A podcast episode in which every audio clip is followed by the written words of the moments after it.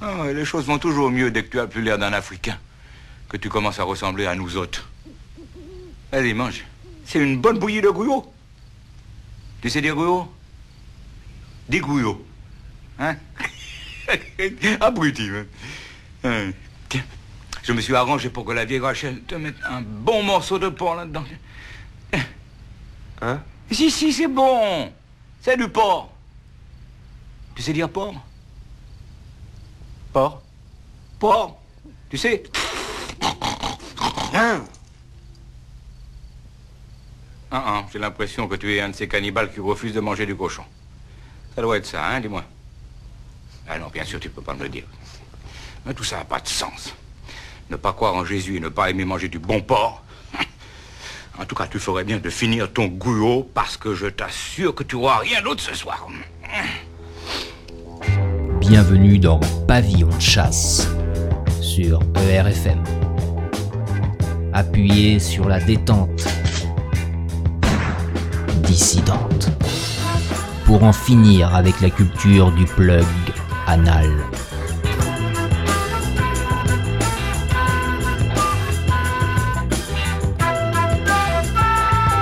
Pavillon de chasse, chasse avec deux S, comme dans SS. Musique, bouquins, poésie, films, vidéos, revues de presse, internet, etc.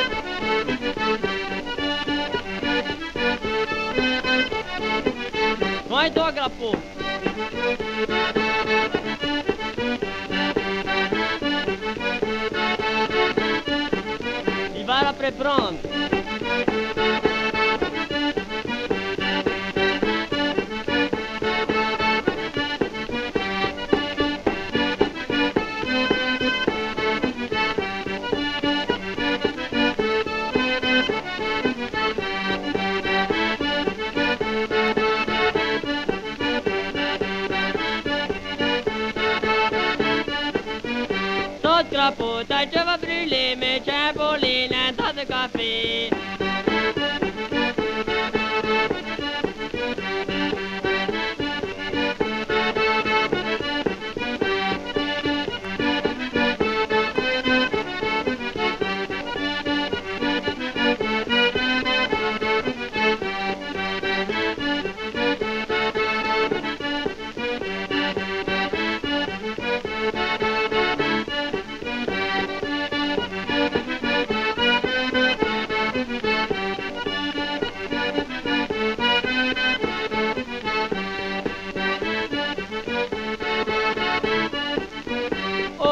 de café. Ton gilet, t'es rose, ma soeur, la fille à maman.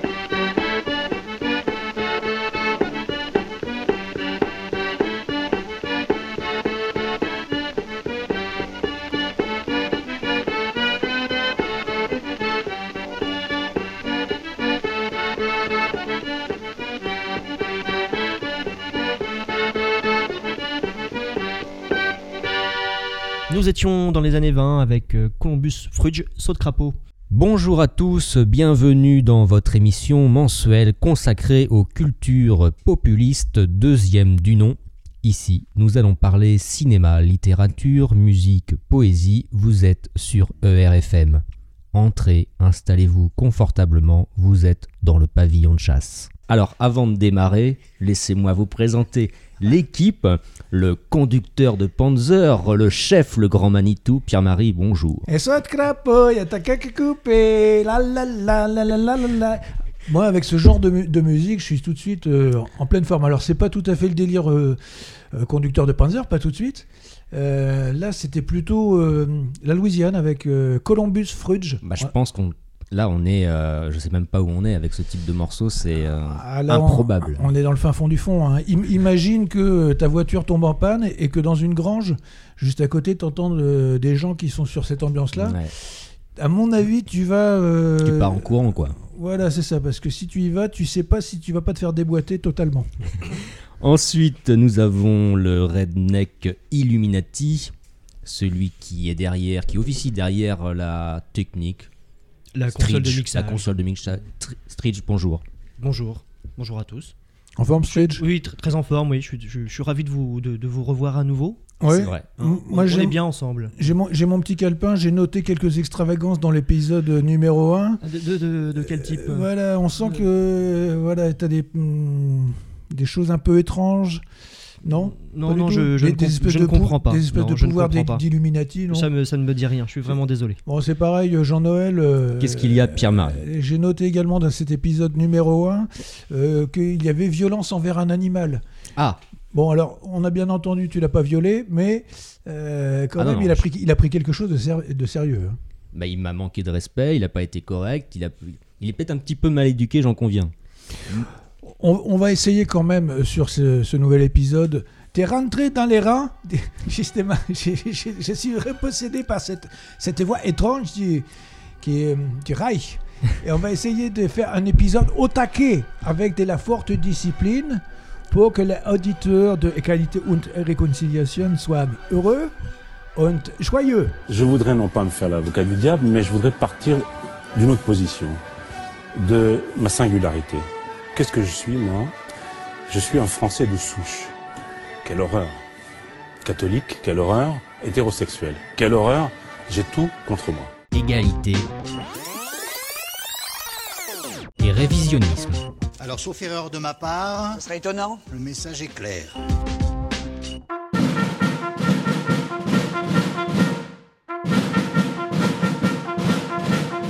Alors, cette rubrique que vous retrouverez tous les mois a pour but, comme son nom l'indique, de réviser l'épisode précédent, de mettre de l'information à la place des omissions, d'éradiquer les imprécisions, d'exterminer les erreurs. Afin de poursuivre cet objectif, tout en remettant des fournées de bûches dans les cheminées et poêles du pavillon de chasse, permettez-moi d'attirer votre attention sur quelques points de l'épisode précédent.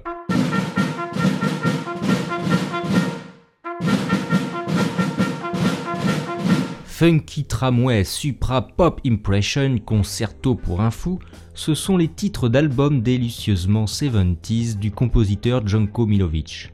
Son drug song saupoudré de flûte nous a servi à fabriquer nos jingles.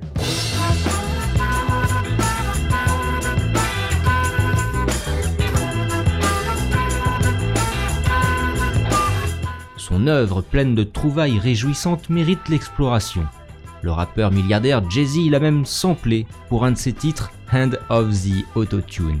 Janko Milovic, quelles étaient tes racines à tes débuts? Tout a commencé par le- la musique balkanique. De père yougoslave, de mère grecque, on ne peut pas être plus balkanique que ça. Donc, euh, quand je suis arrivé en France, j'ai fait la connaissance de- du groupe de Mélina Mercouri, qui a fait Jamais le dimanche. Et on a, on a joué en trio ensemble, en l'accompagnant. Et j'ai joué de la musique grecque et j'ai commencé à composer, à faire un medley sur les, musiques populaires grecques comme composition. On chantait, je jouais la guitare, la basse à ce moment-là et le piano. Ensuite, ça a été le, côté yougoslave, euh, ça a été grâce à mon père. Et puis j'ai écrit en 65 ma première euh, composition, Suite balkanique.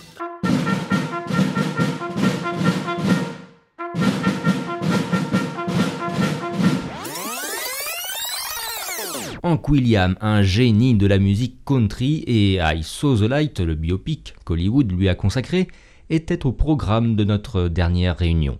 Une de nos illustrations était ceci.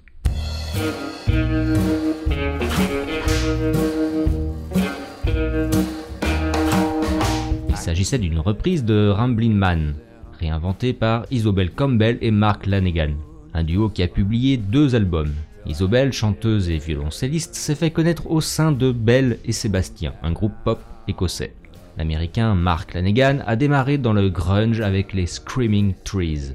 Il a collaboré avec les Queen of the Stone Age. Il mène une ténébreuse carrière solo.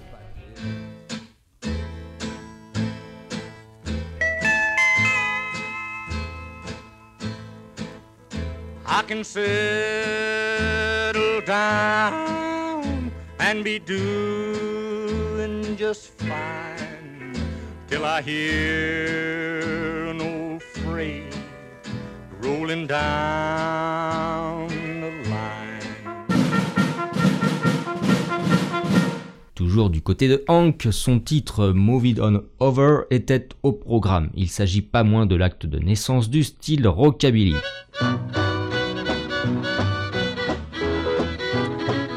Moving On Over, publié en 1947, a atteint la quatrième place des charts country dès sa sortie. Sept ans plus tard, Bill Haley and the Comets s'en inspirèrent pour le célébrissime Rock Around the Clock. Bill Haley and his Comets. O'clock, o'clock, rock. O'clock, o'clock, rock. De ce titre, voici quelques mesures de la version rude, raide et crade de George Thorogood, publié en 1970, disque d'or dès sa sortie. I come in last night about a half past ten. That baby of mine wouldn't let me in.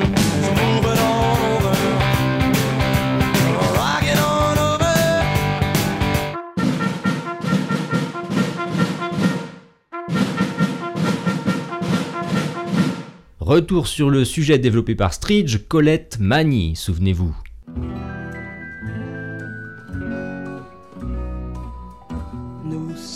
Deux drôles aux larges épaules, de joyeux bandits, sachant rire et battre, mangeant comme quatre, buffant comme dix. Les Tuileries, texte de Victor Hugo mis en musique par la chanteuse à lunettes. Vous aurez noté que le célèbre vers de Bernard Lavillier, Nous étions jeunes et larges d'épaules, de son tube On the Road Again, est un emprunt à ce titre qui débute par Nous sommes deux drôles aux larges épaules. Hasard ou collectivisme de la part du notable musclé?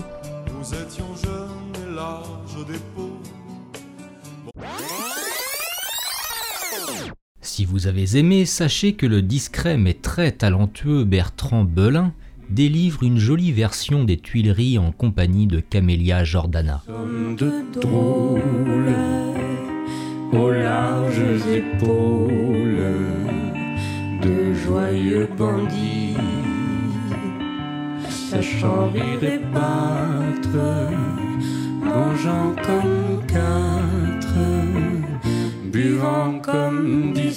Toujours du côté de chez Colette Mani, sur son premier et magnifique album intitulé Mellow Cotton, il y a Didn't My Lord Deliver Daniel, un gospel traditionnel. Le prétexte pour nous de faire un bond dans l'espace et le temps. Jusqu'au groupe pop Manic Street Preacher, ces Preachers-là ont marqué les années 90 et 2000. Ils pratiquent une pop énergique et mélodieuse porteuse d'une réelle conscience politique. En effet, natifs du bassin minier du pays de Galles, ces musiciens n'ont pas oublié ce que Margaret Thatcher a fait subir à leur famille.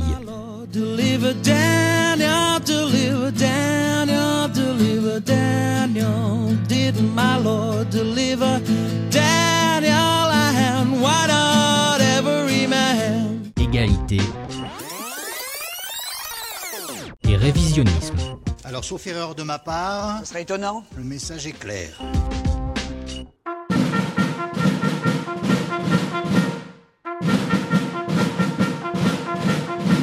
Pierre-Marie a récité, de mémoire, quelques strophes d'une des poésies spirituelles de Mathurin Régnier. Quand sur moi je jette les yeux. Les œuvres complètes de ce rebelle du XVIIe siècle, né à Chartres, sont consultables sur Gallica, le site de la Bibliothèque nationale de France. À noter, Mathurin Régnier a entre autres écrit le discours d'une vieille maquerelle, ou encore les louanges à Massette, pièce qui inspirèrent Molière. Il y a question de vieilles catins hypocrites qui veulent encore et toujours plus de pouvoir. Il y a également question de, euh, de sentiments modernes. L'amour est une affection qui par les yeux dans le cœur entre et par forme de fluxion s'écoule par le bas-ventre. Méditons.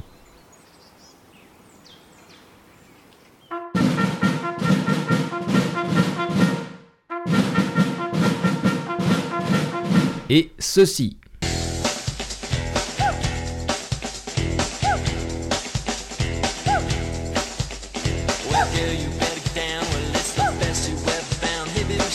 C'est pas Mimi, c'est pas Funky Il s'agit du groupe californien Big Soul dont nous avions diffusé le tube Brancher les guitares. Ici, vous avez reconnu le titre Hippie Hippie Check qu'il ne faut surtout pas traduire à un appel à la violence à l'égard des hippies, des véganes et autres mélanchonistes en herbe. Ce trio s'est fait connaître sous nos latitudes au début des années 2000 avec l'excellentissime album Big Soul. Depuis, pas vraiment de nouvelles. En cherchant, vous trouverez deux albums supplémentaires gavés de la même potion énergique et positive.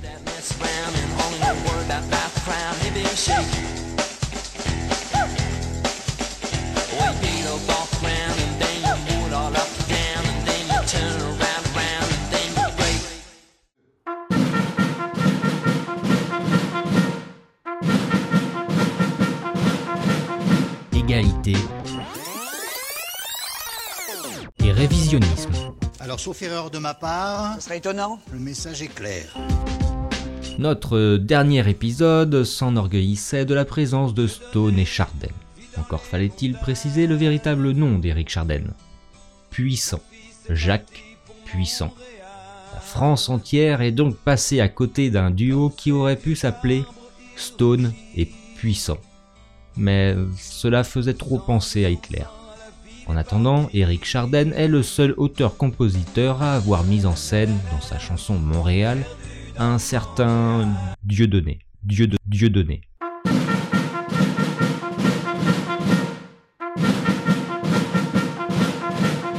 Le tout dernier titre de Pavillon de chasse épisode 1 était Gravity of the Situation par l'immense musicien paraplégique Vic Chestnut. Humble and gracious, the gravity of the situation. Ce résident d'Athènes en Géorgie laisse derrière lui une œuvre importante entre folk et post-rock. De nombreux artistes se sont retrouvés sur un album de soutien afin qu'ils puissent payer ses frais médicaux.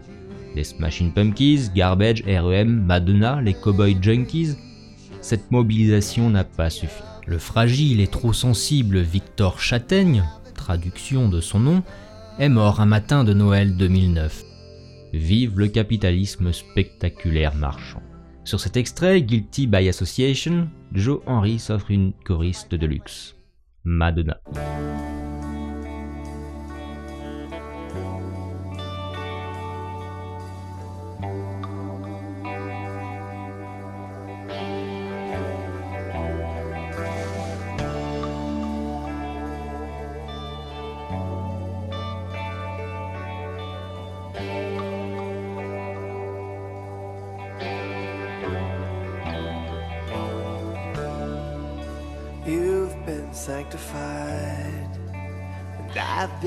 Tried.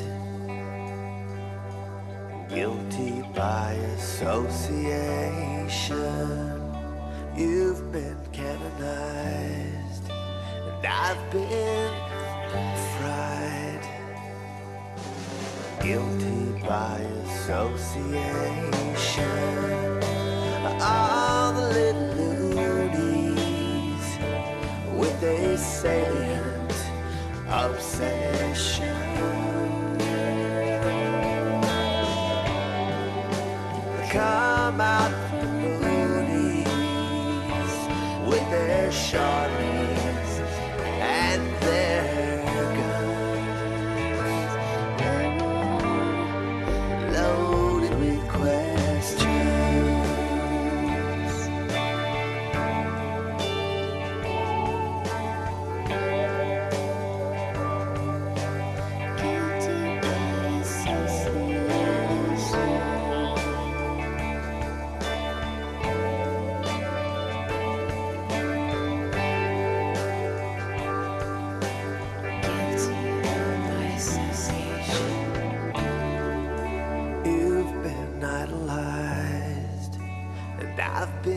Been tried. Guilty by association. You've been terrorized, and I've been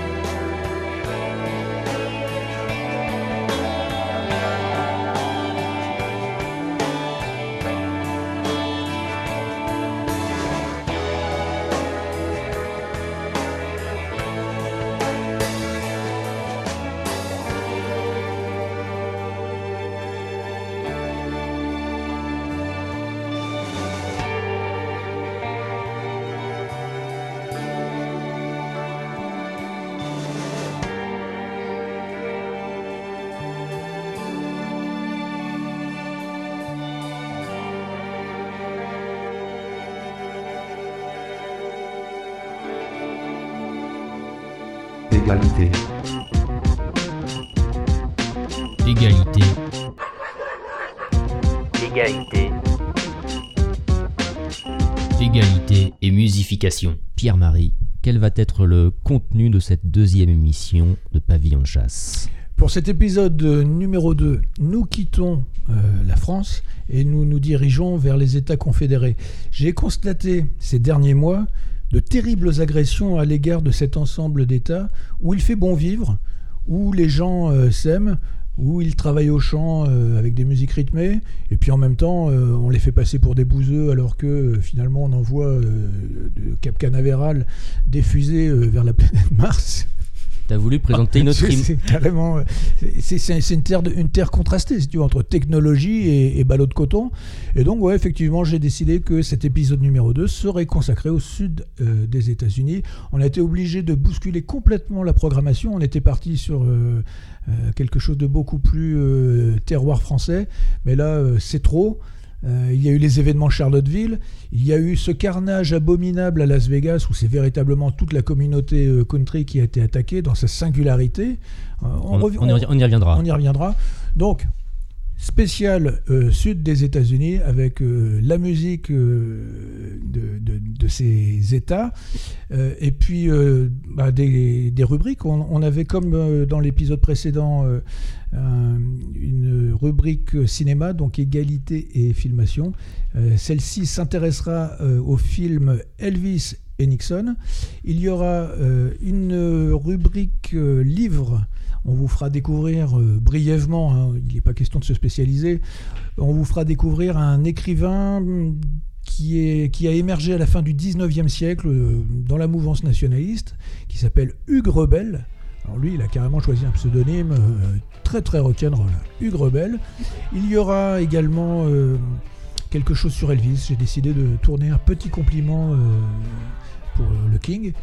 Il y aura également une nouvelle rubrique euh, que nous avons élégamment baptisée Égalité et mystification. Démystification. Démystification, pardon. C'est ça euh, l'intérêt, vous allez voir. Et qui s'attachera à démolir euh, Des, des figures. Des figures. On démolit des figures. Des Comme, à- dans les États confédérés, comme à Charlottesville, on démolit des figures. Voilà, et là je dirais même des, des visages des figures, puisque euh, on s'intéressera plus particulièrement à Bertrand Cantat. Démolir Bertrand Cantat. Ouais, en quelque sorte. Ça, ouais. ça doit vraiment être un exercice très difficile. Moi, très compliqué. J'a- J'attends ça, j'attends ça avec, ça avec impatience. Donc voilà, eh ben, c'est parti. C'est parti.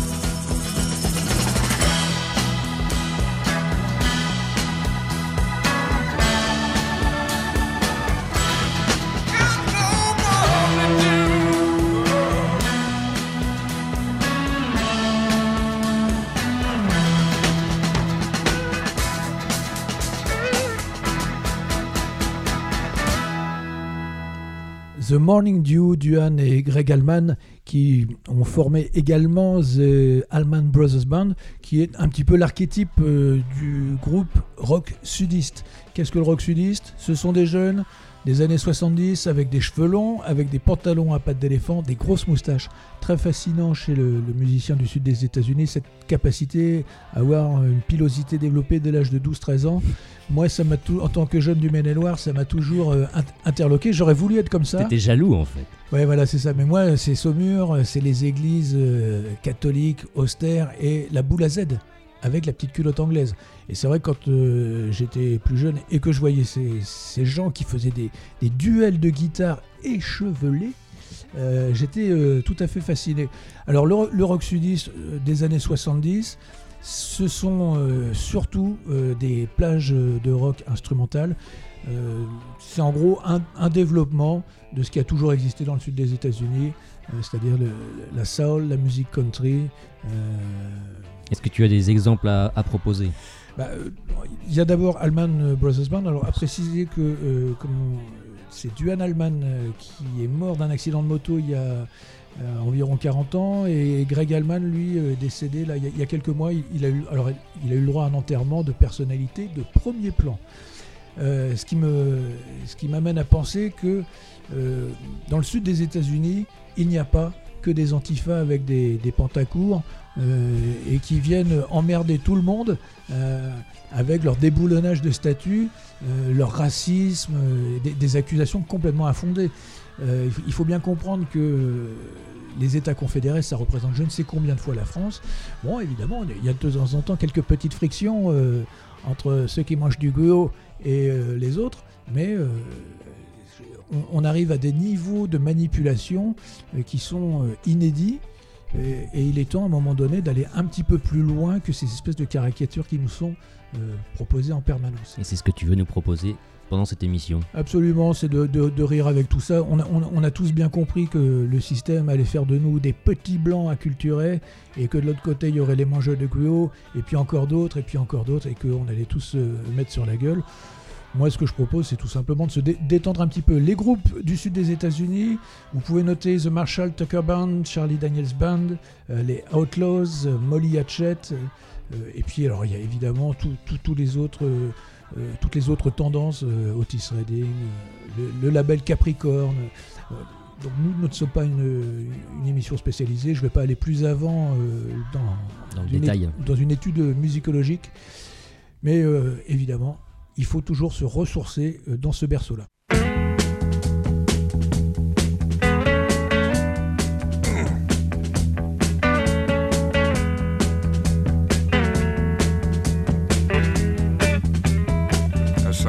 Been down south too much. I'm gonna tell you a little bit about this so that you understand what I'm talking about.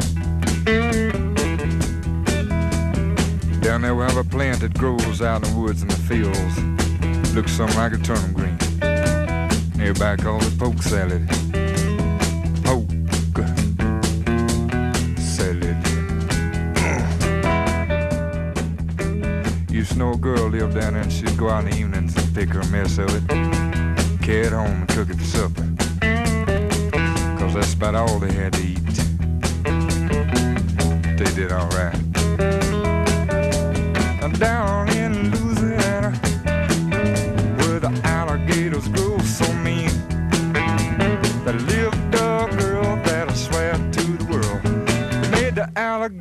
look tame. Poke salad, Annie. Poke salad, Annie. Everybody said it was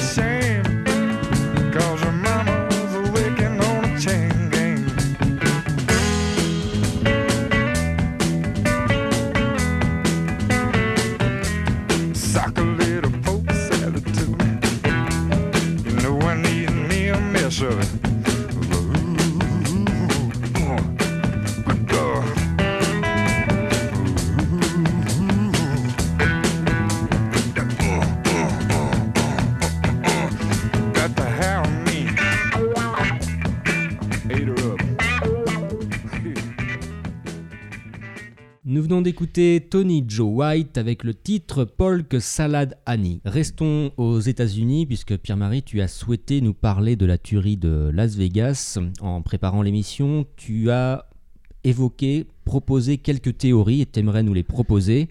Et au pavillon de chasse, nous avons statué sur une théorie. Nous allons voir ça avec toi. Effectivement, je ne pouvais pas rester euh, sourd à la souffrance euh, qui s'est fait entendre à Las Vegas, une ville tranquille, des gens qui sont réunis, euh, qui écoutent euh, De la musique. de la musique country Ouais. tranquillement, avec les, les bottes pointues, les chapeaux de cow-boy. Et là, Stéphane Paddock, euh, un petit peu plus loin, décide que ça lui donne de l'urticaire. Et donc, il a quand même dessoudé euh, 60-70 personnes. Il en a blessé 500. Alors, il y, a- il y a une théorie officielle hein, qui est celle du, du tueur posté au 32e étage. Je vais aller faire un tour sur le net. Je suis tombé sur plein d'autres hypothèses. Ça, ça va du garçon d'étage euh, euh, qui a disparu, qui est revenu. euh, Enfin, tout, tout- tout- tout est dit. Et moi, je, je pense qu'il y a trois pistes possibles. Le- Alors, c'est ça qui est intéressant. Ouais. Bah, le- le- je pense que ça peut être le tueur euh, noir, Ouais. le tueur juif, Ouais. ou ça peut être le tueur homosexuel. D'accord, donc tu vas nous détailler un petit peu ces trois théories parce que dit comme ça, c'est insuffisant. Alors, moi, il me, il me semble que la communauté country représente euh, euh, un ensemble de personnes qui euh, réunissent sur leur dos une détestation euh, intégrale d'autres gens. Bon, imagine un homosexuel qui est au 32e étage, euh, tranqui- tranquillement, euh, en train de nettoyer sa poire à lavement. Salut les gars, c'est Artus et Nico. Et aujourd'hui on va vous parler de la poire à lavement et de ses alternatives. Parce que donc on était à Hong Kong et on avait oublié notre petite Poire à lavement. et là, c'est le drame. Et pourquoi tu me regardes je- C'est vrai qu'il y a eu un regard insistant.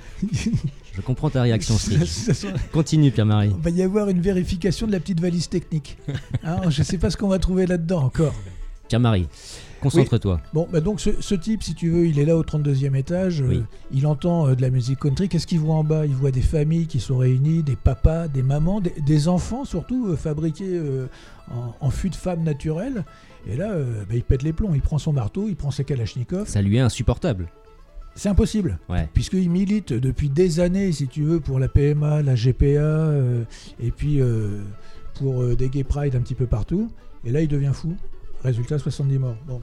Euh, L'autre Je hypothèse- sais pas si, on va la, si la version officielle va retenir cette, euh, cette hypothèse, mais en tout cas, c'est une proposition. Elle est lancée. Elle est lancée, faites-en ce que vous voulez. Deuxième proposition, Deuxième proposition, je me suis dit que c'était peut-être un noir qui avait tiré euh, sur, euh, sur la foule. sur la foule. Pourquoi? Toujours pareil. Nous, dans la communauté country, on a notre singularité qui n'est jamais respectée. Ouais. Euh, ça fait des années et des années qu'on subit des discriminations. Tu es une minorité quelque part. Je suis une minorité à moi tout seul, quasiment. Ouais. Mais euh, je, je connais beaucoup de gens. On- si tu veux, on sort du placard à un moment donné, on se regarde dans la rue. T'es country? Ah ouais, je suis country. Hmm. Et là, euh, bon, il se, il se passe des choses entre nous, si tu veux. Il y a une espèce de, de, de convivialité qui, qui s'instaure. Donc, euh, si tu veux, la, la country, c'est également des blancs. Euh, Ouais, c'est ça. et là, ça grince. Ça grince. Bon, alors imagine que ce type, Paddock, euh, bien qu'il soit blanc, se prenne pour un noir. Parce qu'après tout, tu as vu que tu pouvais très bien être un homme et affirmer que tu avais une identité de femme. Tu choisis ce que tu veux être. T'es pas forcément Mais opéré. non. Donc lui, il s'est pas forcément fait injecter euh, du gluo ou de, de la- du pigment. euh, voilà. Il est blanc, Il mais a il est... décidé d'être noir. Ouais, c'est ça. Voilà. Et là, qu'est-ce qu'il voit en bas? Des Blanc. racistes. Bah oui. Des racistes. Des racistes. Il envoie 500, 600. Il dit, ah bah ça alors, je, je vais faire une déclaration au monde entier. Et là, je vais un petit peu changer la face du monde. Il prend le marteau, il casse, il sort la Kalachnikov, il tire. C'est une théorie comme une autre. La troisième, Alors la troisième, c'est l'hypothèse juive. Ah. Bon, celle-là, on va aller très très vite. Euh, je dirais qu'il n'y a même pas 0,0001% qu'elle soit juste. T'y crois pas, en fait. Non, j'y euh, j'y crois pas. Tout simplement parce que la musique euh, country n'héberge que très très peu de personnes de religion juive. Et puis l'américain en général, courageux, défricheur et travailleur, lui son truc c'est la musique d'origine celtique et chrétienne. Donc voilà. Euh, on peut quand même noter que le seul chanteur de country qui appelle au massacre des, des juifs, Ah. euh, c'est euh, dans le film Borat. Enfin, je crois que c'est une séquence qui n'a pas été retenue, mais elle est hilarante. hein. Moi j'adore euh, Sacha Cohen Baron, euh, donc euh, déguisé en Borat, qui se pointe avec un chapeau de cow-boy dans un véritable club country et qui chante cette chanson Jetez tous les juifs au fond du puits. This is a song called Namog uh, Zrobic uh, uh It's been in my country, there is a problem.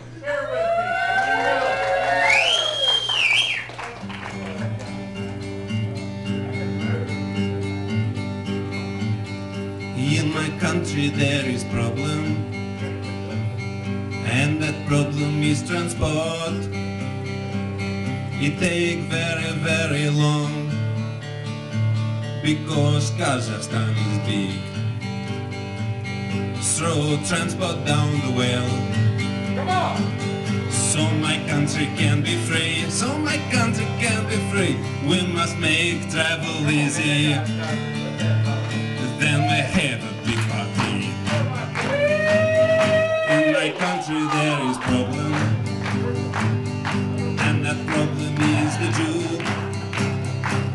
They take everybody money, they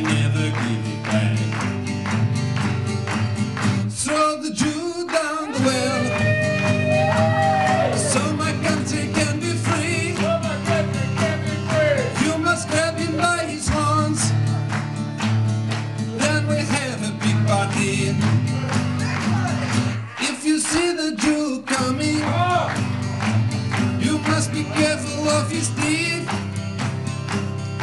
You must grab him by his money. And I tell you what to do. Everybody, throw the Jew down the well. So my country can be free. You must grab him by his horns.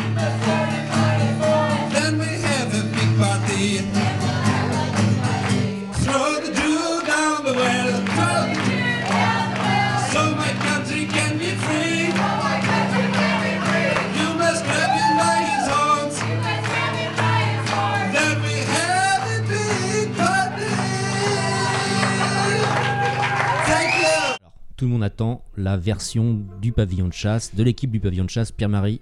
Alors, de nombreuses études, des recoupements. L'hypothèse que nous privilégions ici au pavillon de chasse, c'est que le camp de l'antinationalisme capitaliste a cherché à démoraliser Donald Trump, tout simplement. Ce système-là n'a aucun souci pour buter 60 personnes, 70, 200, 500, euh, si ça peut troubler la, di- la digestion de son ennemi, son ennemi, en l'occurrence là Donald Trump. Euh, et Donald est un véritable amateur de musique authentique qui raconte la, la vraie vie des gens. Euh, il s'agit donc, à mon avis, pour ce carnage, d'un complot contre le pays réel. Pour vous donner une petite idée des goûts de Donald, je l'appelle même Donny des fois. Ouais, bah, c'est un copain. Donny, c'est bien. Oui, oui. Euh, il, il a euh, programmé pour euh, son, arrivée à la Maison Blanche, Son investiture, oui. ouais, pour son investiture, un grand concert de musique country avec euh, le monsieur qui va suivre et qui, dans cette chanson euh, I Love This Bar, nous présente son Amérique rêvée où tous les gens se croisent pour boire une bonne bière. Voici Toby Kiss. Hey guys, I'm sorry. All right, all right, let's not do this, all right? We got winners, we got losers, chain smokers and boozers, and we got yuppies, we got bikers, we've got thirsty hitchhikers, and the girls next door dress up like movie stars.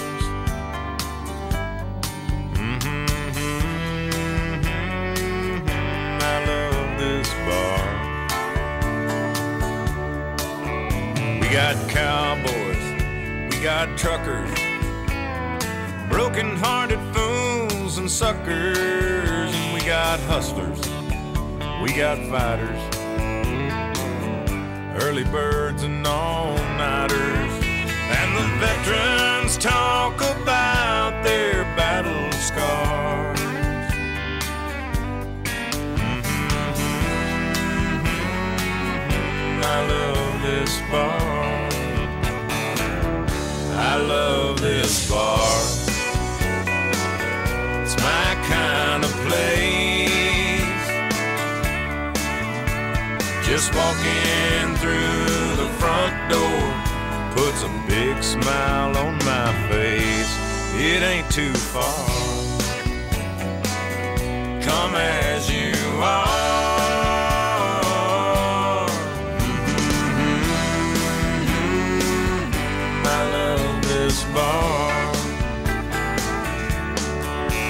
I've seen short skirts, we've got high techs, blue collared boys and rednecks, and we got lovers, lots of lookers. And I've even seen dancing girls and hookers, and we like to drink our beer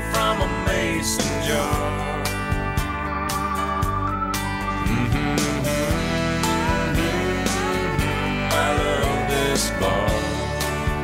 Yes, I do.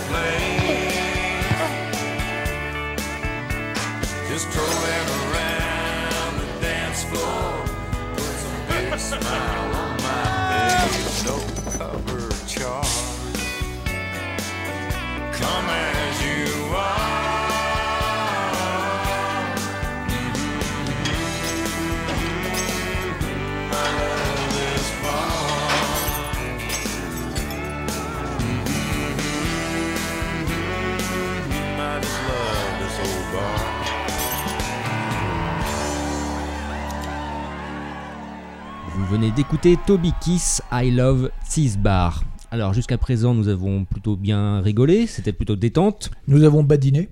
Exactement, et bien maintenant nous allons entrer dans le sérieux Pierre-Marie. Absolument, on va s'intéresser à Elvis. Alors je vous préviens tout de suite, nous ne sommes pas dupes, nous savons que Elvis n'est que Elvis. Euh, évidemment, on lui a donné ce, ce surnom de, de- de King.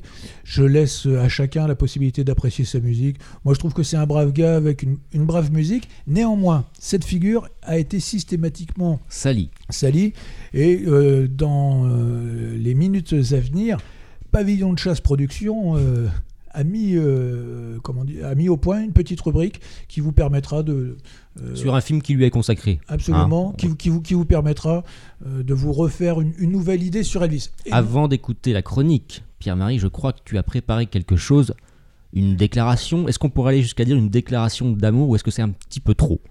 Je dirais que c'est mon petit compliment. Je me vois un petit peu comme euh, un jeune garçon en culotte courte qui va offrir des, des fleurs au King et, et qui lui récite le- sa petite rédaction qui, qui, Allez, on, a écoute. à la maison. Et il me regarde encore. on écoute ta rédaction. Pierre-Marie, c'est à toi. Le King, ce don des États confédérés au reste du monde, peut-il reposer en paix 40 ans après sa mort? Est-il possible d'honorer simplement cette belle âme? Est-il possible de ne pas souiller la mémoire de ce saltimbanque sudiste? Non, non, non, trois fois non. Pourquoi? Parce que les valeurs qu'ils représentent doivent être souillées et corrompues, afin que de leur expression originale, elles ne séduisent plus, afin que dans leur version inversée, elles se répandent. Elvis ne prône pas la déconstruction bisexuelle. Il donne dans la joie de vivre sa jeunesse sous le soleil des États confédérés, sans verser dans l'orgie sodomite, ça va de soi. Elvis exprime des émotions civilisées et célèbre le bon temps bien mérité. Rien à voir avec des histoires d'allongement de pénis ou d'achat de fœtus pour le compte d'une femme à barbe. Né dans un bain de misère et d'espoir, Elvis a des préoccupations autrement plus nobles que le féminisme au ras du string ou la fierté pédérastique. Il n'oublie pas les grands moments de son enfance. Par exemple, son père, ouvrier agricole, comme le père de Michel Onfray d'ailleurs, son père est condamné à trois ans de prison pour contrefaçon d'un chèque de 40 dollars. Pas de pitié pour les pauvres. Malgré les coups du sort et les épreuves divines, jamais Elvis ne se soumet. Il fait swinguer travail, famille, patrie et petite poulette. Par-dessus tout, il chante Dieu. Ce sont ces valeurs-là qui sont aujourd'hui foulées du pied et des bas organes par les morbides, les décadents, les dégénérés, les lubriques, les modifiés, les tarés, les dépravés, les mutants. Sur ce héros civilisateur, un tsunami de fiel a déferlé, déclenché par les zélateurs d'un progressisme radical, souvent rectal, toujours fatal. Elvis aime les frites et les cheeseburgers. Elvis se régale par voie orale d'épis de maïs. Scandale. Elvis préfère les sodas à la sodo. Elvis se gave de la bonne cuisine grasse du Sud. Elvis se tartine la baguette avec du beurre de cacahuète. Mais comparez Elvis à Las Vegas sur la fin de sa vie, comparez-le avec ces sacs de graisse lobotomisés qui traînent dans nos rues, dont certains sont également des transsexuels, des routières ou des nains priapiques. Vous mesurez alors instantanément la montagne de calomnies accumulées au-dessus de notre aristocrate prolétaire du Sud. Elvis les rouflaquettes de la dignité, Elvis le brushing de l'honnêteté, Elvis, qui pourra après lui porter des boucles de ceinturon grosses comme des pneus, des capes violettes sur des costumes vert pistache incrustés de verroterie, tout en chantant Glory, Alléluia jusqu'à la fin des temps. Oui, Glory, Alléluia trois fois pour le roi.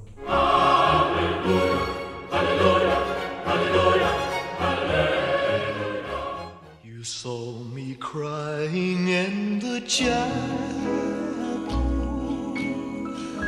The tears I shed were tears of joy. I know the meaning of contentment. Now I'm happy with the Lord. Just a plain and simple child where humble people go to pray. I pray the Lord that I'll stronger as I live from day to day.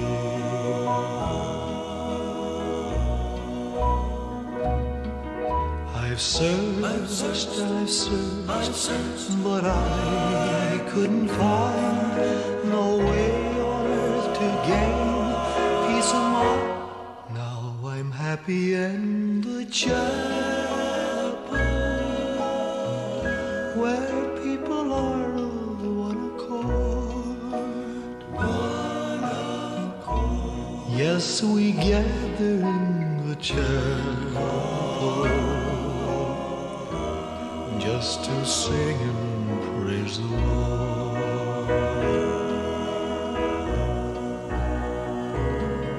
You'll search and you'll search, but you'll never find no way on earth to gain peace of mind. Take your troubles to the chapel. Get down on your knees and pray. Knees and pray. Then your burdens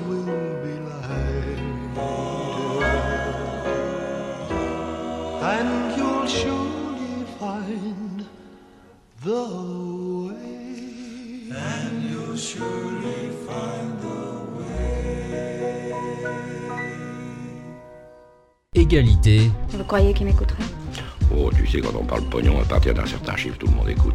et filmation sur ERFM. Maintenant, c'est plus euh, mon prénom, c'est Elvis. euh, je vais dans- n'importe où. euh. Tiens, t'as vu Elvis euh, J'ai besoin de le voir. Dès que tu le vois, euh, tu le contactes. Ouais, je pense que j'étais un des seuls dans, dans tous le- les gens qui sont venus aujourd'hui qui avaient le, le- Comment vous dire ça? Son hommage. Notre biopic du mois, Elvis et Nixon, sorti en 2015, raconte une brève visite du King le 20 juin 1970 à la Maison Blanche. De cette opération de communication classique organisée par les managements de la présidence américaine et de la royauté rock'n'roll, il ne reste qu'une célèbre photo prise dans le bureau ovale. Ce cliché, aussitôt relayé par tous les médias d'Amérique, n'étonne personne. La première nation du monde s'est amusée de Marilyn Monroe, américaine de souche née au Mexique, mettant en route Kennedy, président aux origines irlandaises, en lui chantant Happy Birthday to You. Happy birthday, Mr. President. Happy birthday to you. Alors, pourquoi ne pas pulvériser Cuba? Pourquoi ne pas atomiser la planète? Pourquoi pas Elvis face à Nixon?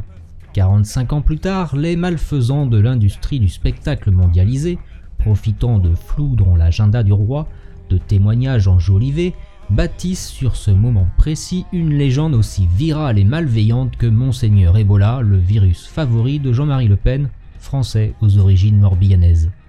Euh, C'était une boutade. J'ai- J'ai dit, voilà, c'est sûr qu'une épidémie massive, comme celle qui fut celle de la euh, grippe espagnole après la, guerre de 14-18, euh, en effet, euh, équilibrerait la surpopulation de l'Afrique. C'est un propos qui n'est pas, à mon avis, subversif, c'est une opinion. Lou Reed, américain aux origines polonaises, fait l'apologie des transsexuels drogués. Il décrit des petites putes warholiennes overdosées dans des bamboulas new-yorkaises. Il chronique des déglingueries à faire fantasmer Etienne Dao, Ephèbe, Pop, un peu pied noir. Oui, ça c'est possible. Pied noir, pied noir, pied noir, pied noir, pied noir, pied noir, pied noir, symbole de courage. Presley, américain originaire du Mississippi, en prière au pied d'un crucifix Le King faisant des dons faramineux à ses prochains Monsieur Presley, bon père, bon fils et saint d'esprit? Non, ça c'est impossible.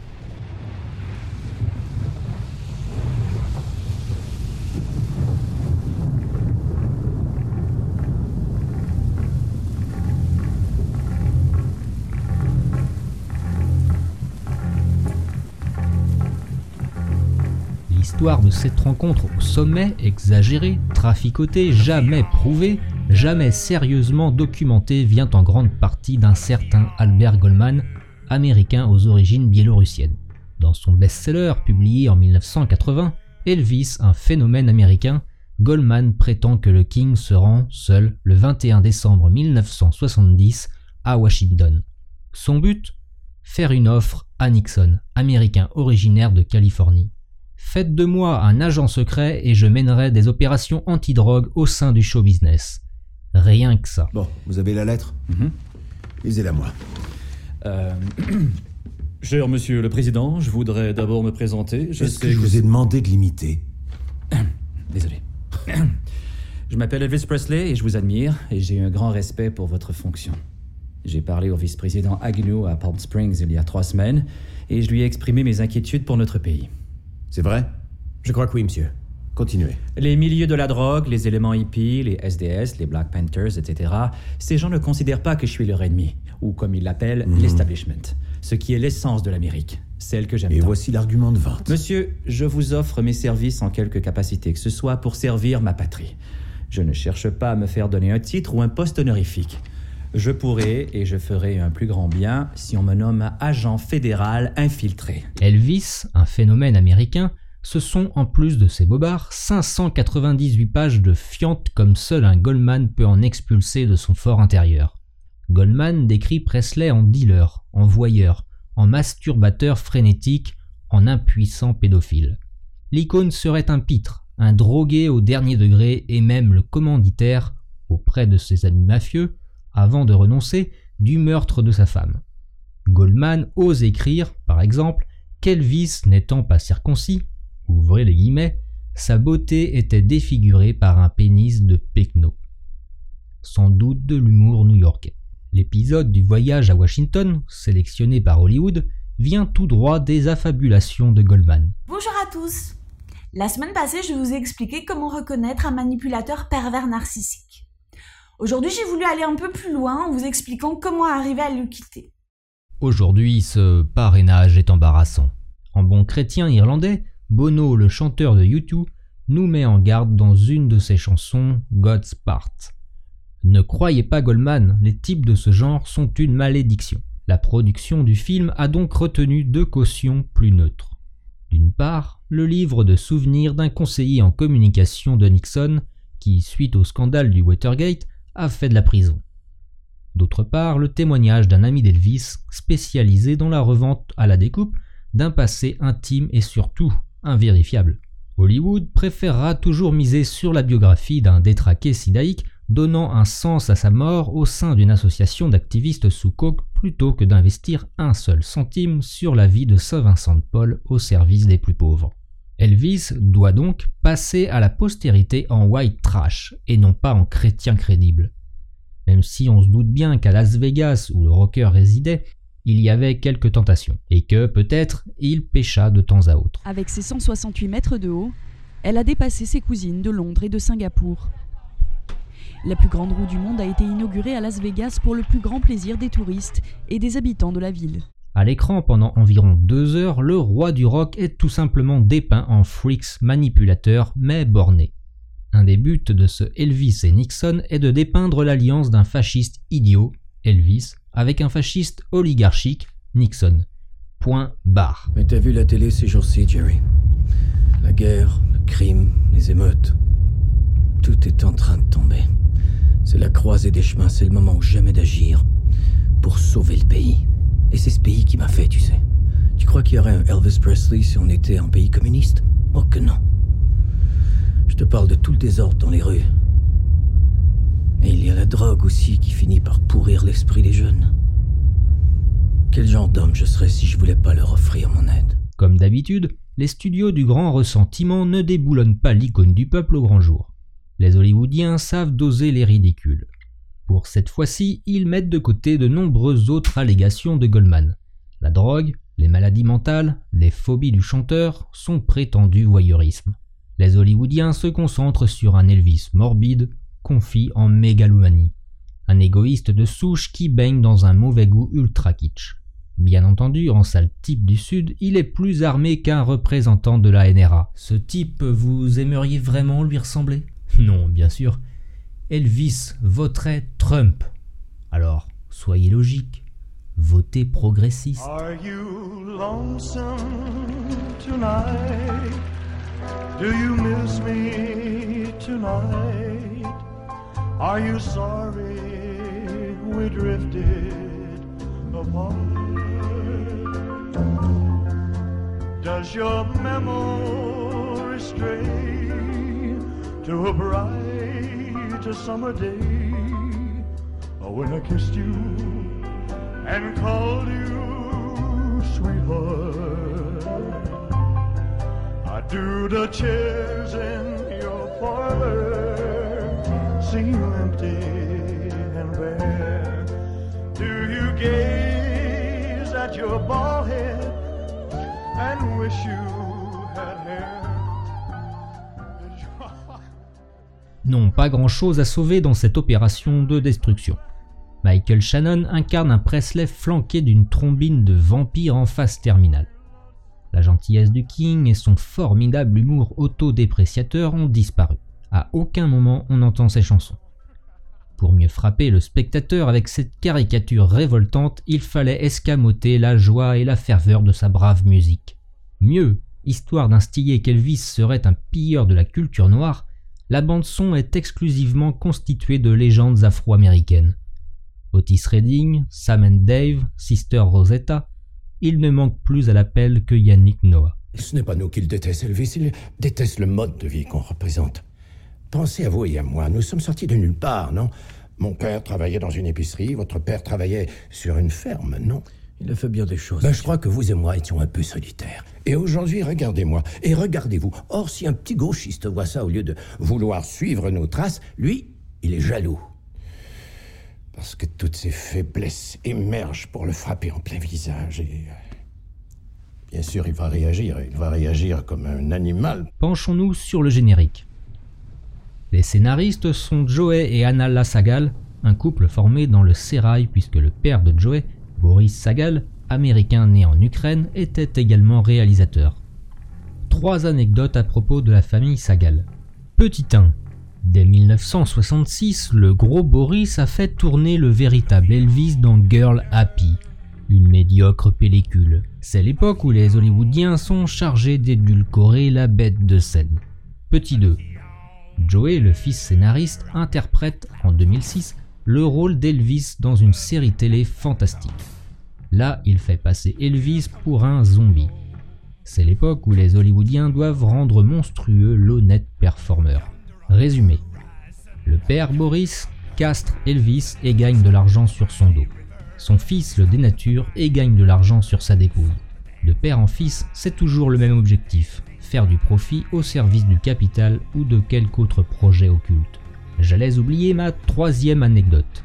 Boris Sagal est mort par décapitation accidentelle alors qu'il tournait une scène d'hélicoptère dans un film de guerre. Voici le rotor CH53E et chacune de ces pales pèse 180 kg. Pour vous donner une idée, il y en a 7 qui additionnés donnent 1200 kg et ces 1200 kg sont capables d'en soulever 33 000. En guise de conclusion, je cède la parole à Graves Marcus, grand rock critique, journaliste et écrivain, insuspectable d'extrême droitisme. Dans son ouvrage Dead Elvis, l'analyse qu'il fait du best-seller de Goldman s'applique aussi à ce film et à tant d'autres produits culturels. Tout livre qui a le projet de séparer un peuple des sources de son histoire et de son histoire elle-même, ce qui signifie rendre le passé incohérent et le présent incompréhensible, tout livre de cette sorte rend ce peuple incapable de se comprendre en tant que peuple, incapable de déterminer ce qu'il peut faire en tant que peuple. Tel est précisément le poids du livre de Goldman et celui du génocide culturel qu'il entend mettre en œuvre. La voix et la gestuelle ressemblent à s'y méprendre à celle de l'original, sans playback. Et lorsqu'il prend place à bord de sa Cadillac, une réplique fidèle de la voiture du King, l'illusion est totale. Évidemment, son Elvis mobile passerait plus inaperçu à Nashville, Tennessee, que sur les routes du Var. Mais Christian Gilles, 43 ans, s'en moque. Elle fait aussi partie de sa panoplie complète de sosie d'Elvis Presley. When I look out into your eyes out there, when I look out into your faces, you know what I see? I see a little bit of Elvis in each and every one of you out there. Let me tell you, well, Elvis is everywhere.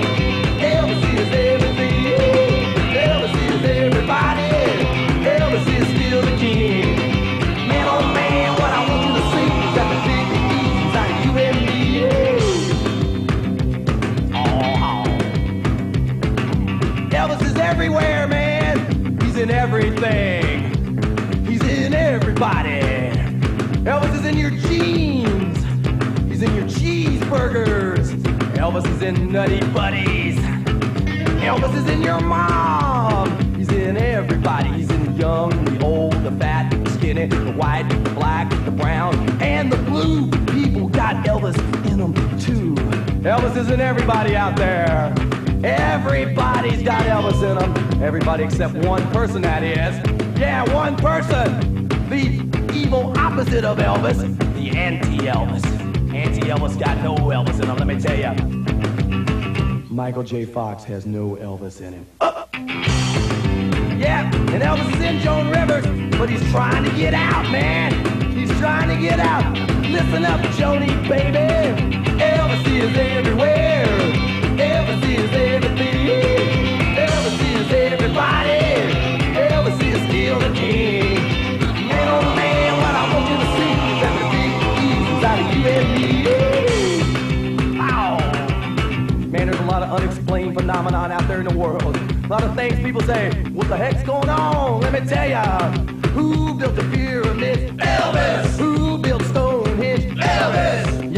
guys walking down the street pushing shopping carts, and they think they're talking to Allah, they're talking to themselves. Man, no, they're talking to Elvis! Elvis! Elvis! You know what's going on the Bermuda Triangle? Down the Bermuda Triangle. Elvis needs boats. Elvis needs boats. Elvis, Elvis, Elvis, Elvis, Elvis, Elvis, Elvis needs boats. Ah, the sailing Elvis. Captain Elvis. Commodore Elvis it is. Yeah, man. You know, people from outer space, outer space, they come up to me. They don't look like Dr. Spock. They don't look like Klingons, all that Star Trek job. They look like Elvis. Elvis! Everybody in outer space looks like Elvis, because Elvis is a perfect being. We're all moving in perfect peace and harmony towards Elvisness. Soon all will become Elvis. Everything, everywhere will be Elvis. Why do you think they call it evolution anyway? It's really Elvis-lution. Elvis-lution. Elvis is everywhere.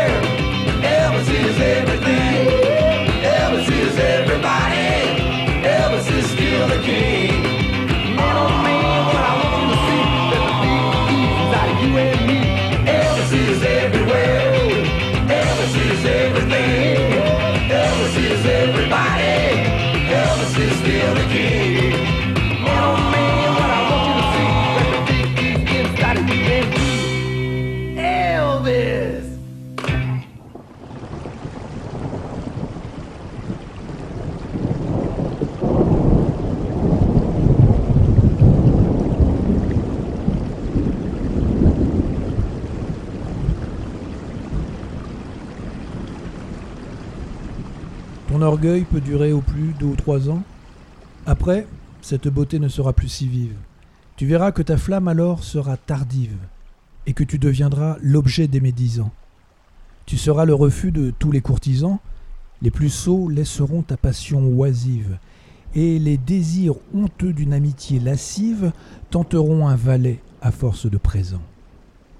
Tu chercheras à qui te donner pour maîtresse, on craindra ton abord, on fuira ta caresse. Un chacun de partout te donnera congé. Tu reviendras à moi, je n'en ferai nul compte. Tu pleureras d'amour, je rirai de ta honte. Lors, tu seras puni et je serai vengé.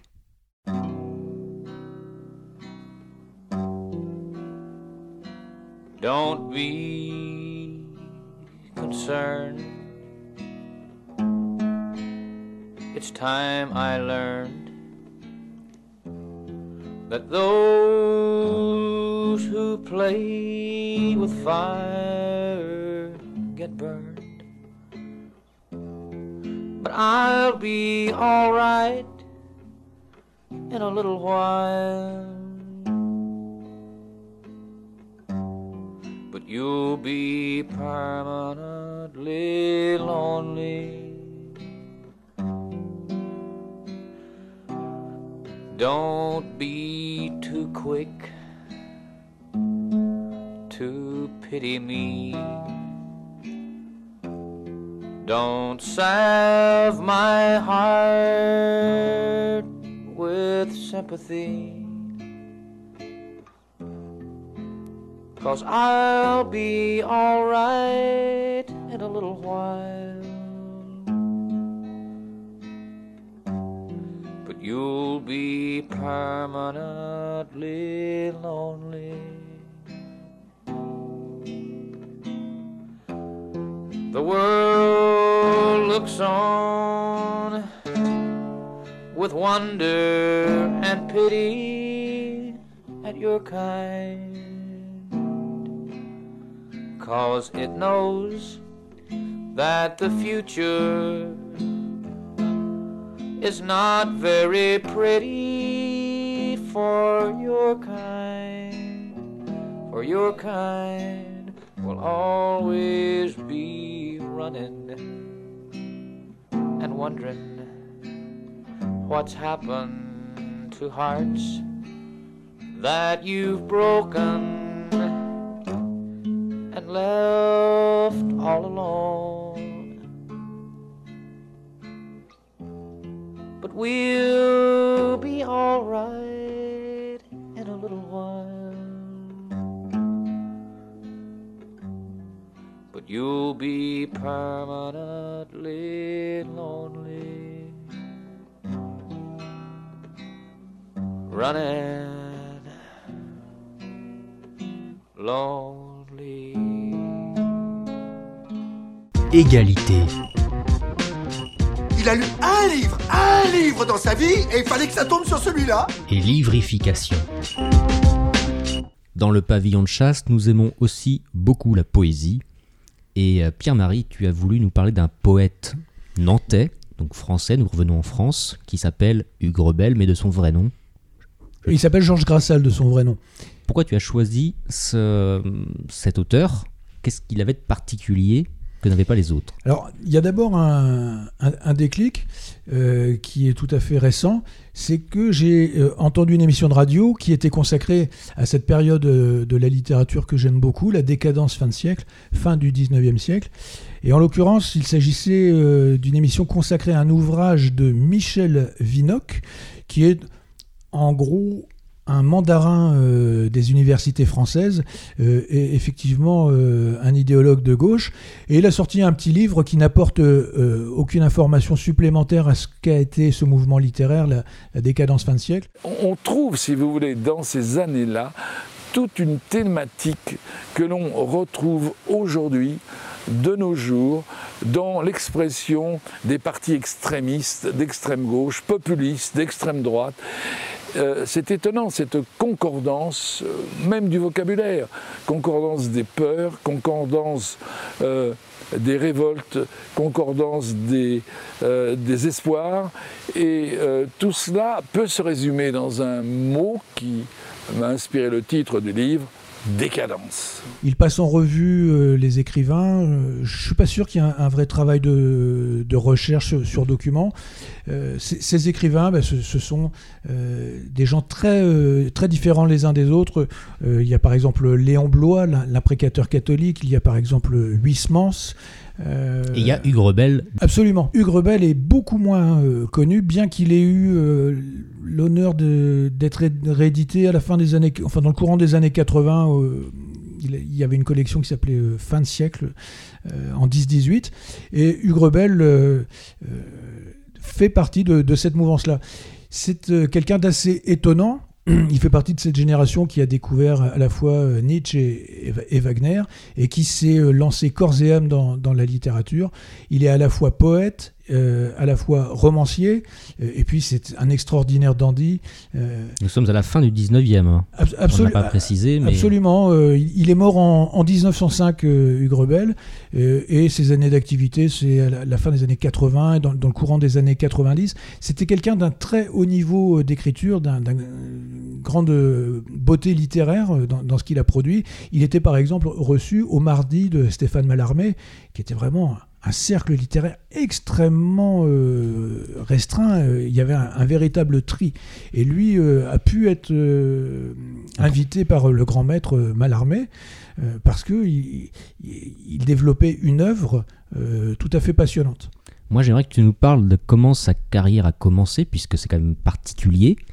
Pourquoi il s'est lancé dans la, dans la littérature? Qu'est-ce qui lui permettait de pouvoir consacrer tout son temps à la littérature? Alors Hugues Rebel, euh, Georges Grassal, Hugues Rebel euh, a fait un énorme héritage euh, au début de, sa vingtaine. Alors quand je dis énorme, euh, imaginez qu'il ait pris quelque chose comme, je sais pas moi, mettons 15-20 millions d'euros, enfin j'ai pas fait la translation, mais il était extrêmement riche. Aussitôt, il est parti à Paris. Et, mais c'était quelqu'un de toute façon qui était déjà totalement euh, passionné de, de- de littérature, euh, argent ou pas argent. Mais là, par contre, ça a très légèrement décuplé le, La motivation. la, mo- la motivation et le train de vie. C'est quelqu'un qui a été sur les tout premiers festivals de, de Bayreuth, euh, donc ce festival consacré uniquement à l'œuvre du maître Wagner. Et quand il y allait, il emmenait une fabuleuse bibliothèque et, louait quasiment un étage d'hôtel. C'était les, les Beatles, quoi. hein. Grand, grand pied de grand train de vie. Il vivait sur un grand pied. Et cet, euh, cet auteur était quelque peu excentrique. Est-ce que tu peux nous donner quelques exemples euh, d'excentricité de- d'Hugues Rebel Alors Hugues Rebel était fasciné par euh, les fastes euh, et la grandeur de- du catholicisme, euh, tout particulièrement celui de, la, de la Renaissance de l'Italie. Et euh, il n'était pas rare qu'il reçoive euh, chez lui, euh, vêtu avec euh, des habits sacerdotaux, une soutane. voilà, c'était ce, ce genre de personnage qui aimait bien se, se déguiser. Je- ce qui me fait d'ailleurs penser qu'à l'époque, dans, dans cette- ce mouvement des, des écrivains décadents, qui, sont- qui sont tous très différents les uns les autres, certains sont païens. en l'occurrence, Hugues Rebel avait une vraie dimension païenne. Mais, mais tout en profite, tout en, tout en, en aimant le, le décorum euh, catholique. Euh, parmi les gens qui se déguisaient à l'époque, n'oublions pas le Sar Péladan, qui se faisait lui passer pour un grand mage assyrien et qui avait d'ailleurs une, très longue barbe. Et voilà, ce- on, avait dans ce milieu littéraire-là des, gens euh, extraordinaires. Finalement, ça correspondait à la période, au contexte politique de l'époque, qui était assez critique, voire pire, à l'égard du christianisme finalement. On, on est à une période où euh, les républicains, le républicanisme, le. L'anticléricalisme était vraiment euh, au plus haut point. Alors là, ça chauffait très dur. Et il mettait les, les bouchées doubles. Et effectivement, cela euh, détruisait une espèce de, euh, d'esprit collectif. euh, tout à fait euh, imprégné de, de- de christianisme. Et on, on trouve de très nombreuses traces de ce désarroi euh, dans les œuvres de ces- des écrivains de, de- cette époque. Et, et c'est justement cela que Michel Vinocq euh, réagglomère, tout, cela pour en fait critiquer alors je fais très très court et très simple, tout ça pour en fait critiquer en gros la fachosphère ou cette, cet état d'esprit que l'on prétend être de repli sur soi, de désespérance d'extrême droite. C'est très à la mode en ce moment. Voilà, il, il nous a bricolé un petit bouquin bon, dont le niveau pour moi est première année de fac de lettres, mais qui est euh, une petite arme idéologique pour qu'il donne les bonnes preuves qu'il est dans le camp du bien et que, attention, il y a un camp du mal maintenant. Égalité. Il a lu un livre, un livre dans sa vie, et il fallait que ça tombe sur celui-là. Et livrification. Hugues a produit une très belle œuvre euh, romanesque. Souvent, ce sont des, des, histoires, euh, cela peut se passer comme euh, dans la Nicina, euh, dans la Venise euh, de la Renaissance. Il y a également ce roman, euh, assez, assez rare d'ailleurs, cette toile de fond, c'est la, commune, euh, euh, dans ses aspects les, plus sanglants. Le, roman s'appelle L'espionne de l'empereur. Euh, Hugues Rebel, euh, avec son œuvre romanesque, euh, a failli euh, avoir le premier prix Goncourt. Mais c'était euh, quelqu'un avec un caractère tout à fait particulier. Il s'est donc brouillé avec les frères Goncourt six mois avant la première dé- délibération, et donc il n'a pas eu son prix. À noter que Hugues Rebel a également un beau recueil de poèmes que vous pouvez découvrir en allant sur le site de la Bibliothèque nationale de France, donc Gallica, Les chants de la pluie et du soleil. Un, un recueil qui n'a jamais été euh, réédité et qui pourtant, euh, par certains aspects, annonce le, futurisme. Euh, il y a des, chants, il y en a un tout particulièrement, un chant à une locomotive, avec cette fascination pour la puissance, la mécanique. Ça annonce vra- vraiment le, le futuri- le futurisme italien. Et puis, il y a également tout un aspect pamphlétaire puisque Hugues Rebel, euh, issu d'une famille euh, d'aristocrates, avait, à mon avis, ça c'est mon, petit côté, euh, Michel Vinoc n'en a pas parlé, Michel, je ne sais pas ce que tu en penses, mais je pense que Hugues Rebel était imprégné d'une espèce de grande frayeur des situations révolutionnaires, et c'est pour ça que dans beaucoup de ses romans, les intrigues se déroulent dans des moments de basculement. C'est ce qui donne d'ailleurs euh, un grand charme euh, à ce que l'on découvre dans, ces histoires. Par exemple, euh, il y a un roman qui se... comment s'appelle-t-il? Les Nuits chaudes du Cap... euh, le, nom m'échappe, mais en tout cas, euh, ça se passe à Haïti et c'est une révolte de- des Noirs. Ah ben voilà, là on est dans le communautaire des Noirs contre les Blancs. C'est rarissime dans, des romans historiques de, cette époque de, de trouver des situations pareilles. 14 août 1791, Bois Caïman. Le nom résonne comme un mythe et l'histoire haïtienne le raconte comme un rite vaudou. Des esclaves marrons décident une révolte sans précédent menée par leur chef Boukman. Donc un auteur de talent, excentrique, qui a plutôt mal fini. Alors il a mal fini, euh, la descente s'est fait par plusieurs paliers. N'oublions pas le palier idéologique, c'est le moment où euh, il y a l'affaire Dreyfus et euh, Hugues Rebel fait incontestablement partie du camp des antidémocrates et euh, des, premiers nationalistes euh, de, de cette époque-là. Il, a donc eu des phrases assez dures contre certaines personnes que nous ne pourrons pas nommer ici. Mais de toute façon, oui, il était tout à fait anti-républicain. Il, avait vraiment une grande nostalgie de la royauté et une grande peur de- des situations révolutionnaires de type république. Je vous donne juste un petit extrait de ce qu'il a pu écrire euh, dans, euh, son essai qui s'appelle L'union des trois aristocraties. Il, disait Puisque tu t'appelles bassesse et que tu n'es que vice et laideur et sottise, je t'aime, mon chéri, et je veux rester avec toi. Viens, tu verras quelle union sera la nôtre. Tu es bassesse, je suis démocratie. Comment ne pas s'entendre? C'est ça quand même de la, de- de la gueule. Pour finir, la, dernière étape, c'est que euh, Monsieur Hugues Rebel a dépensé tout son argent. À la fin, il a fallu que je lui flanque la tronche dans un étau. Dogs, Dogs, tu m'entends, Dogs Écoute-moi, Anthony. Ta tête est dans un étau de menuisier. Je vais t'écrabouiller la tronche comme un pamplemousse si tu me donnes pas un nom. S'il te plaît, m'oblige pas à faire ça. Ne m'oblige pas à être méchant. Allez, parle. Il a tout flambé. Il a trouvé le moyen d'aller à Naples pour faire ce qu'on appelait à l'époque le voyage en Italie. Et malheureusement, suite à un épisode qui n'est pas tout à fait clair, il s'est retrouvé dans les griffes de la mafia locale, la- Camorra. C'est assez rare aussi un écrivain 19e qui se retrouve presque dans un film de Martin Scorsese avec la mafia qui le fait chanter. Et donc cette Camorra l'a fait chanter jusqu'à euh, Paris. Euh, et donc il a perdu tout son argent. Là, c'est euh, la débandade, c'est le cas de le dire. Il s'est retrouvé malade, euh, hébergé dans la chambre de bonne de sa propre domestique, qui elle se faisait euh, bourriquer et forniquer par un Ford des Halles, alors que lui était en train de mourir euh, sur un matelas euh, dans les, les- les pires conditions. Il est mort en, en 1905. Et dans cette dernière période, pour, pour gagner sa, sa vie, il écrivait des, des romans cochons. Ça, c'est vraiment le- la, La la déchéance totale, quoi. Ouais, et des, des romans cochons que j'ai retrouvés, dont, dont un qui s'appelle Le Fouet à Londres, qui est vraiment, euh, bon, moi je dirais ravissant, parce que ce sont les, les aventures d'un colonel qui revient de l'armée des Indes et qui s'aperçoit que ces deux belles filles, euh, finalement, euh, ont été mal éduquées ces 3-4 dernières années. Et donc là, il sort la cravache et pampan cucu. Il remet euh, ces jeunes femmes dans le droit chemin. Et là, croyez-moi, on n'est pas dans un, on n'est pas dans un atelier féministe. hein. Là, on est vraiment, c'est à l'ancienne. Donc, il y, a- il y a plein de petits romans cochons qui ont été, euh, enfin, moi j'appelle ça des romans cochons, ou des, des- des romans euh, érotiques. érotiques. Alors, c'est toujours très bien écrit. En revanche, euh, du côté de la plume, ça continue à fonctionner chez Grebel. Euh, dernier point, pour retrouver ces livres, il faut chercher.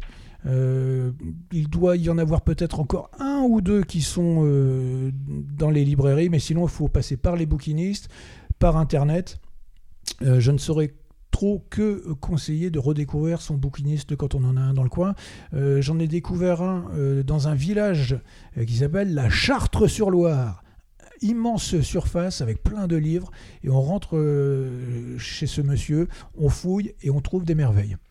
Et donc il est revenu sur sa terre natale, auprès de Nantes, à la Chapelle-sur-Erde, où il réside désormais pour l'éternité. Alors, tu vas finir par m'appeler Monsieur Anecdote. Mais j'aime bien. Ça, c'est possible. Dans la série des Monsieur Madame. Alors, il est vrai que m'étant tellement passionné pour cet euh, écrivain, euh, j'ai voulu aller lui rendre hommage directement euh, Là où il vit. Voilà, là où il vit. Et je me suis retrouvé donc euh, dans, dans un, dans un cimetière. euh, euh, donc ça doit être le cimetière de la Chapelle-sur-Erdre à côté de Nantes. Et j'ai fait toutes les tombes, les tombes démocratiques, hein, les tombes populaires. Et je cherchais le caveau. Et je n'en voyais pas. Et à un moment donné, j'ai vu que dans ce cimetière, il y avait un- une immense construction avec une espèce de petite, petite chapelle. Mais je ne pensais pas qu'on pouvait mettre des, enterrer des gens là. J'ai fait le tour. J'ai vu une grille, j'ai poussé la grille, je suis rentré dans le caveau, petite ambiance Dracula, euh, Francis Ford Coppola, et là j'ai vu euh, Georges Grassal. Et il y avait ce- cette espèce de euh, petite plaque, et c'était assez émouvant, et j'ai fleuri sa, sa tombe. Car il s'appelait Rebelle, et Rebelle nous sommes. J'ai le regret de vous annoncer que cette émission touche à sa fin. N'hésitez pas à nous mettre euh, vos appréciations, vos commentaires. Euh, vous pouvez nous écrire directement, donc euh, on redonne l'adresse. Stridge, tu l'avais. Oui, pour radio pavillon de chasse at yahoo.fr. Radio, pavillon de chasse. Dans le même mot. At yahoo.fr. On se quitte avec une évocation paradisiaque. Il s'agit de Kid Rock avec Hank Williams Senior, le fils du Hank Williams que nous chroniquions euh, dans l'épisode numéro 1. Euh, allez voir sur internet le clip euh, correspondant à cette chanson, Le paradis des rednecks. On fait la bamboula au bord des marécages, on mange des saucisses avec des jolies petites poulettes qui sont bien sexy et qui ne sont pas féministes. Voici Kid Rock, Hank Williams, Redneck Paradise.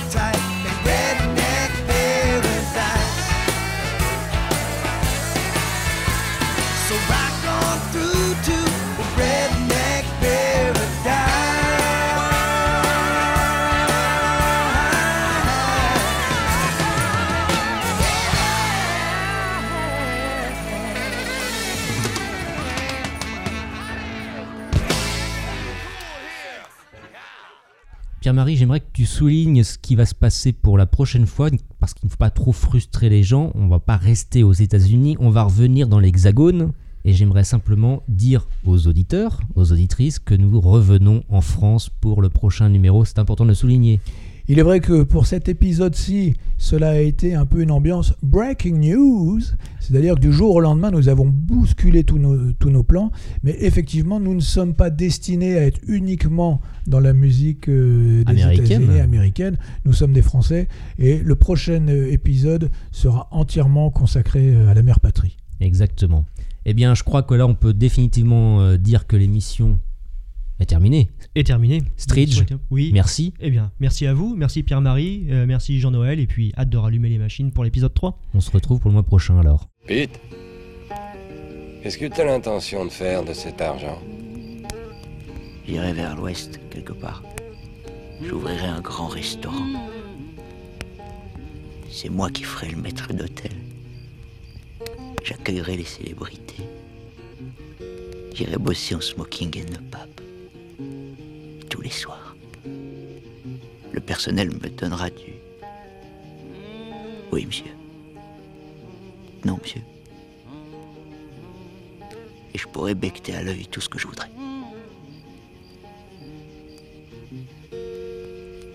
Et toi, Delmar Qu'est-ce que tu vas faire de ta part de pognon? J'irai voir ces salopards, d'usuriers et de prêteurs sur gage, dans leur arrière-boutique à Indianola.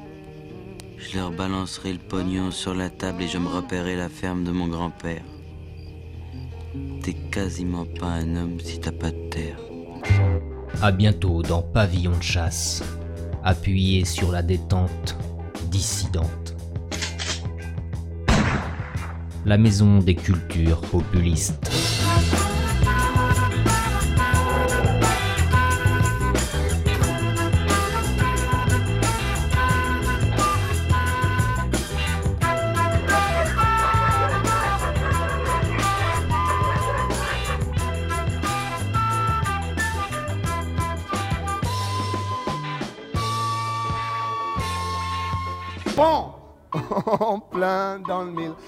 Qu'est-ce que ce chat faisait là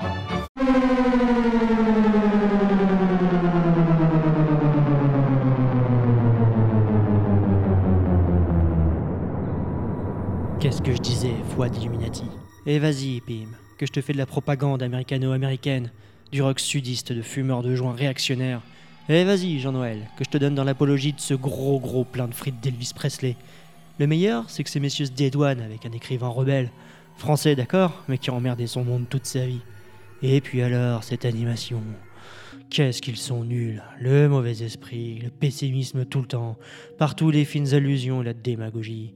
Je me demande si je vais pas faire des lettres anonymes à la rédaction pour les dénoncer en tant qu'islamo-gauchistes ou suprémacistes blancs. Non, des rabbins. Je dirais que ce sont des rabbins Lubavitch. Le pire, c'est qu'une fois de plus, je suis ignoré, humilié, relégué.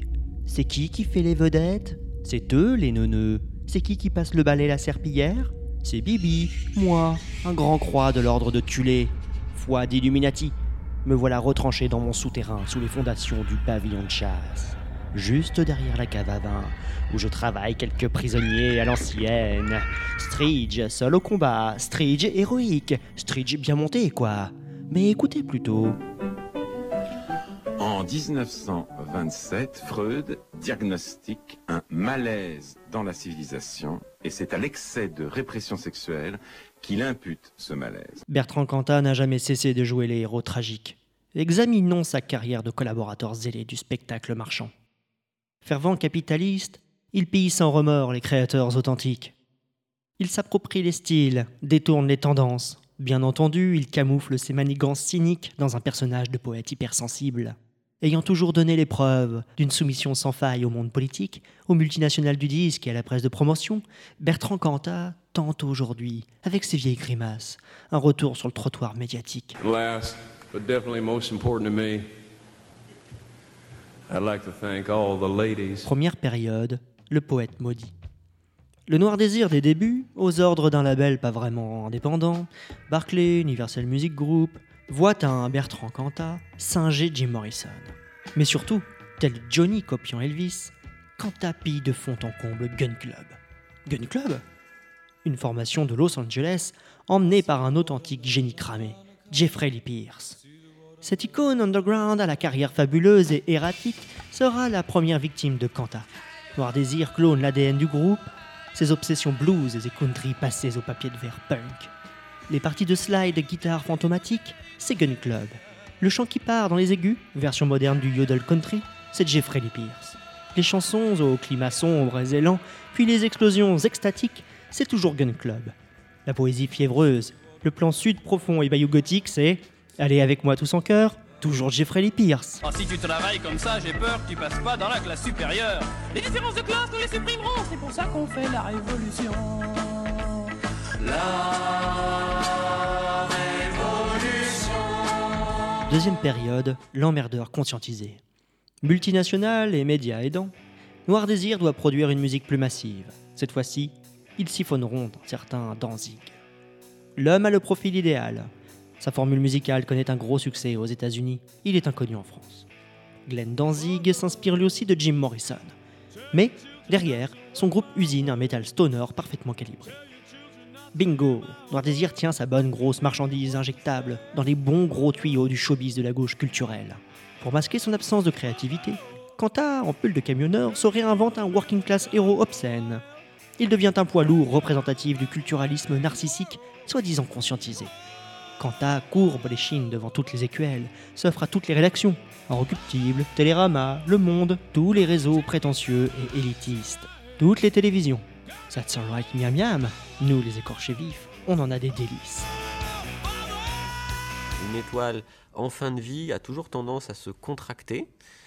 Et euh, dans certains cas, cette contraction est telle qu'on atteint une situation critique où le champ gravitationnel est tel que euh, l'objet se transforme en trou noir.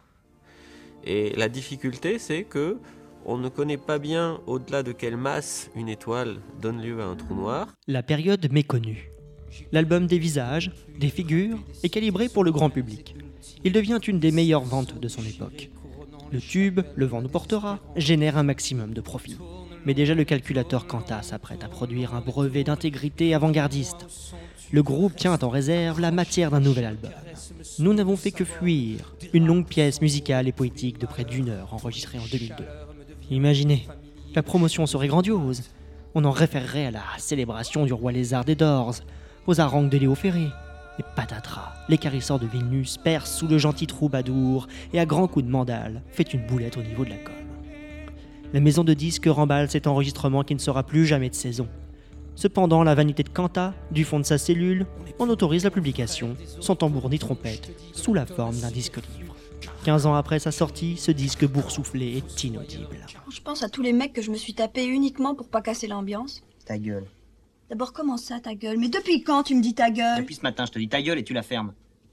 J'ai pas envie de le connaître, ton passé. On le connaît, ton passé. Collection de bites et puis c'est tout. Quatrième période, l'écarisseur de Vilnius, donc. Tout a été dit sur le sujet. Oui, mais non. Drogue ou pas, alcool ou pas, grosse fête de défoncés ou pas, amphétamine ou pas, combien de claques, de coups de poing, combien de femmes et d'anciens maris, combien de voleries libertaires libérales. De la part d'un champion de la sincérité, ces impressionnismes sont écœurants. L'écarisseur de Vilnius affronte, vient un puissant groupe de presse, le puissant groupe de presse des familles endeuillées. Des sommes d'argent astronomiques sont brièvement divulguées, puis disparaissent sous l'avalanche d'autres révélations sordides, ça fait rêver la mafia. De la part d'un baladin strict sur la morale, on attend d'autres parfums que cette odeur de merde.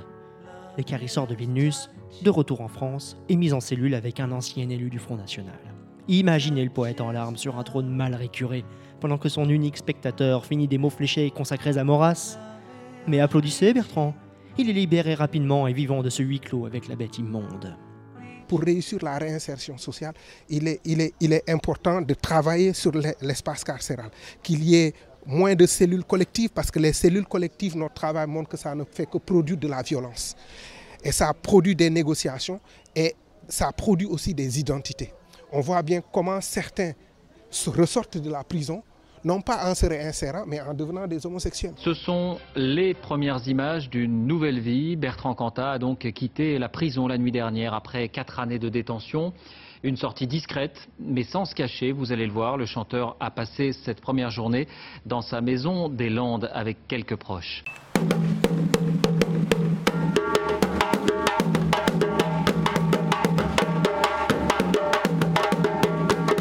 Enfin, l'ultime période.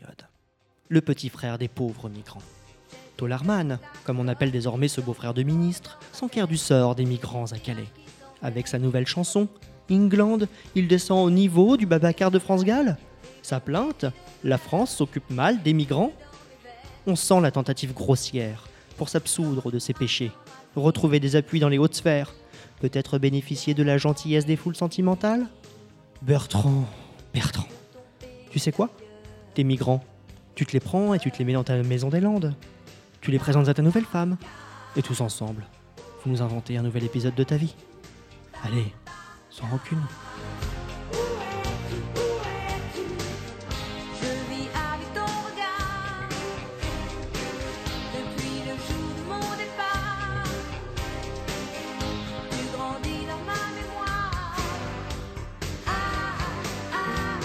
This is